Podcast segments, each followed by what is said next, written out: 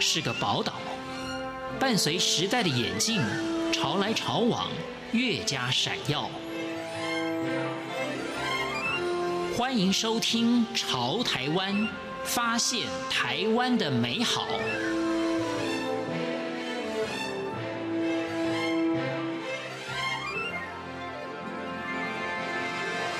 听众朋友，大家好。欢迎大家收听今天的《潮台湾》，我是闲情。陈浪是台湾年轻的旅行作家，同时也是电视行脚节目的主持人。从二十岁开始，陈浪就踏上了旅行的路途。目前，他的足迹已经遍布全世界百座城市。今天《潮台湾》节目，陈浪将分享他的旅行人生。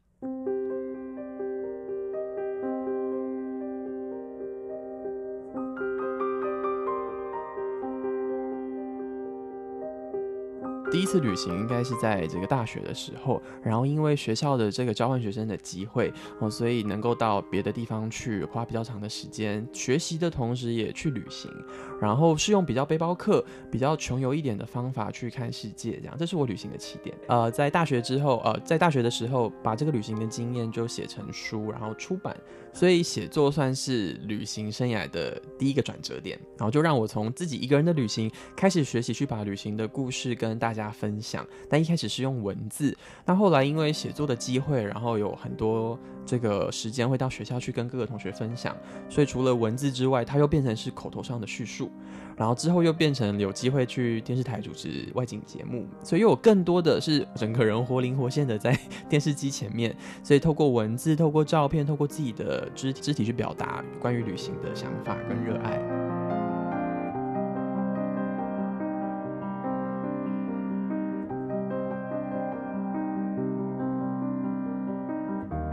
喜爱旅行的陈浪以文字记录下旅途中的点点滴滴。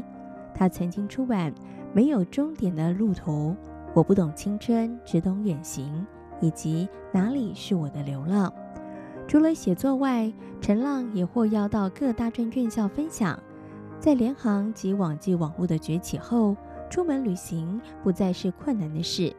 但同质性太高，却成了年轻旅行者需要思考的问题。我觉得比较担忧的事情是，大家现在这个旅行的门槛的确降低了很多，所以大家对于旅行的这个接触是比以前来的比较丰富一些。很多人可能很早很小的时候就已经去旅行过了，但因为旅行变得太过于简单，门槛变得太低之后，然后再加上网络资讯很发达，所以我比较担忧的是，我看到的是大家的旅行都朝着同质化发展，就好像大家去旅行都着一模一样的事情哦，因为旅游书这样讲哦，因为布洛克，因为网红这样说，所以我就是要去这个地方哦，然后去做一样的事情。所以虽然大家有更多的机会走出去了，但反而大家在旅行中的不同反而变少了。所以我觉得这是我比较担心，没有不好，但我觉得旅行是非常个人的行为，是从心出发的事情。就在旅行中的任何选择，去哪里吃什么哦，住哪里，这些东西应该都是跟着自己的内心去走的才对。别人的意见它只能是一种参考，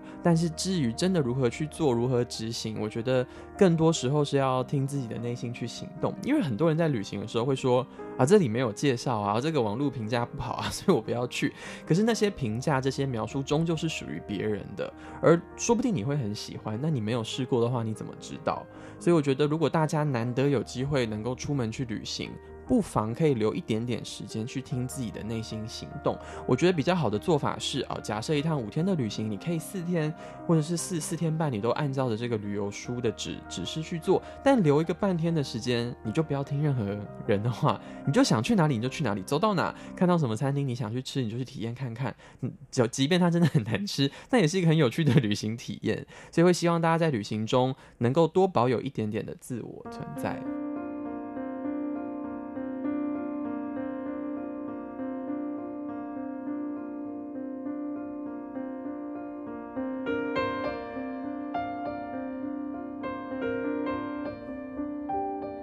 从大学时期就在各地留下足迹的陈浪，鼓励年轻朋友走出舒适圈，借由旅行自我对话，拓展视野，让那些旅途中的人事物丰富自己的生命。学生时代，可能大家在学校课本上的知识之外，更多的是对自我的认识。因为在国高中啊，在大学哦、啊，就是比较都是课课本上的这种学习。但更重要的事情是，你要知道自己是谁。当等到大学毕业之后，踏入职场的时候，你才不会一下子变得很迷惘。所以，我觉得在旅行中，呃，很重要的课题就是认识自己是谁。而认识自己这个方法有很多种，那旅行是其中一个方式。但在这个过程中的确可能需要一点勇气，你会遇到很多挫折跟挑战。但我相信你会发现自己比你想象的来的更有能耐一些。嗯，我我觉得我算是蛮乐观的人，就我能够很快的把旅行中遇到的不如意的事情换个角度去思考。我觉得我现在马上想到的让我觉得没那么愉快的旅行经验，可能是去年我有去了一趟广东，然后去汕头这个城市。就我当时。想要吃的东西，想要去的景点，要么就是关门了，要么就是倒了，然后天气又很差，所以走在路上的时候，我真的有一度想过，我到底来这里干嘛？但是转个念头想，我能够看到这么不一样的、不同于旅游书，呃，这个不同于这个旅游书面貌的汕头，我觉得也很酷，也很特别哦，所以我就觉得，它也让我。下次还会有想法再来这个地方旅行，嗯、所以我觉得更多时候是旅行中的好跟坏啊、呃，大家要学着去拥抱它，就不是说坏事不好的事情，我们就觉得啊，旅行很受挫，哦，下次不要再做这个事情了。但也许反而让你看到了不一样的风景，也不一定。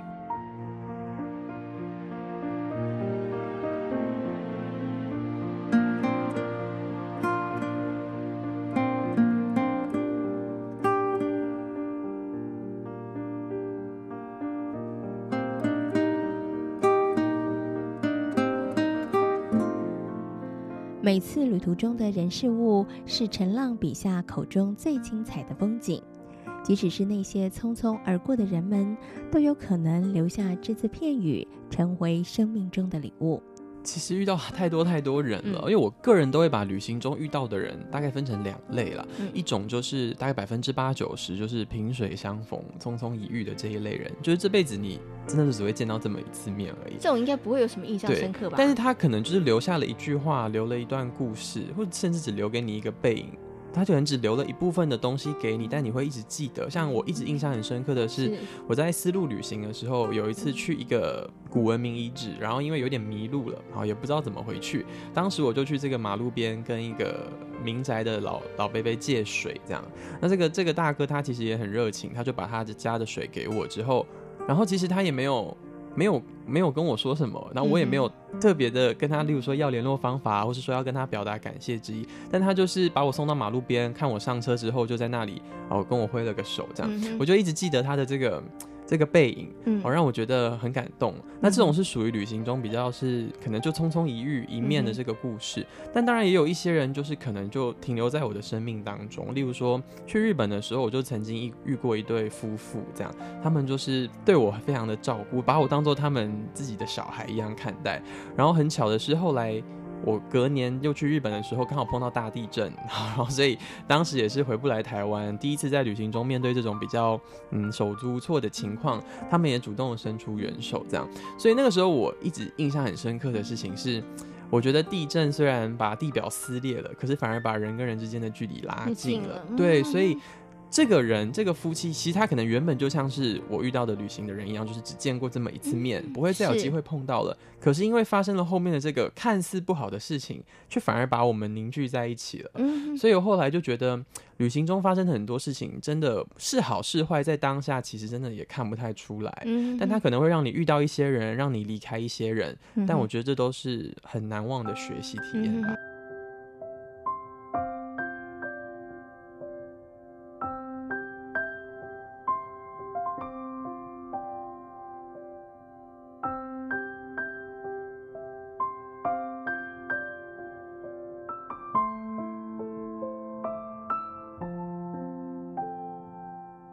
少年轻人因为考量旅费，因此选择了穷游，但陈浪却给了穷游另一个定义。他希望在旅行途中，每个人都能够倒空心中的刻板印象或既定思考，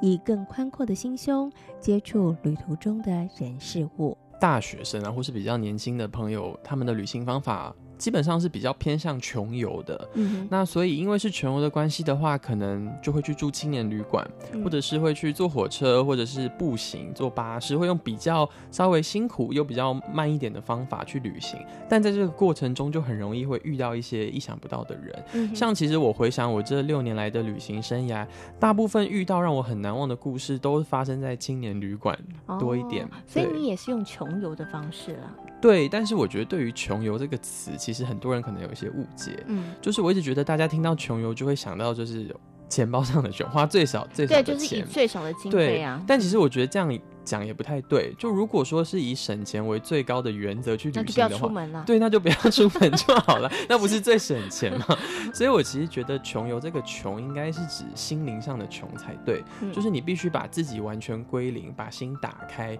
你愿意去拥抱、接受旅途中发生的，不管是好的事还是坏的事，因为你的心灵很穷，你的旅途才会很丰硕。嗯、所以我觉得这个穷其实指的不不只是钱啦，其实指的某种程度上来讲也是心灵。嗯、所以我都会觉的说，不管大家做什么样子形式的旅行，你都要像是穷游一样。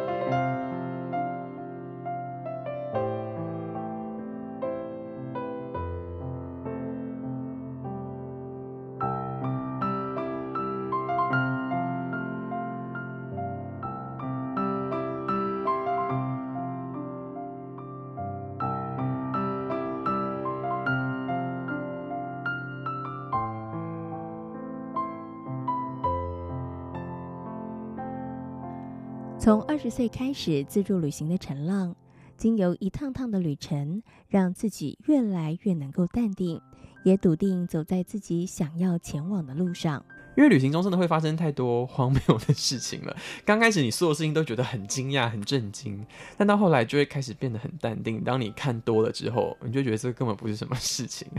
对，所以我觉得，呃，长时间的旅行跟旅行经验丰富了之后，你的人会变得比较淡定一些。其实我觉得最大的改变就是能够勇敢的去做自己想做的事情之外，还能够把这些事情记录下来，然后用自己的方法说给别人听。我觉得我记得我读高中的时候是很害羞的人，就是我永远都，但是我是很乖的学生，就永远都坐在教室的第一排这样。可是好像对于很多超出我能力范围的事情，我就会不太想去做，因为我觉得我对他没有把握。可是透过旅行这些年的成长之后，我发现我现在反而会喜欢做一些我没有把握的事。就如果这个事情，我觉得我有百分之百的把握，我就不会做了，因为我觉得太无聊了，无法从中学习到什么。但如果是这个事情，我觉得，诶，我有七成的把握，但我可能有三成的机会会失败，那一定要做。因为不试试看的话，你就不知道会发生什么事情。因为旅行就是这样子，在出发之前，你能够对当地的掌握也不可能是百分之百，可能也只有六七成而已。但多出来的那三成，就是旅行的有趣之处。所以我觉得，透过旅行，最好的、最大的成长，就是我现在能够去做一些我没有这么有把握的事了。但是你不怕挫折吗？你不怕失败吗？当然还是会担心。但如果真的发生了，我觉得那也不是什么 坏事，因为我。但虽然这样讲可能有一点八股，但我觉得失败跟挫折也是一种很好的学习啦，我自己是这样认为的。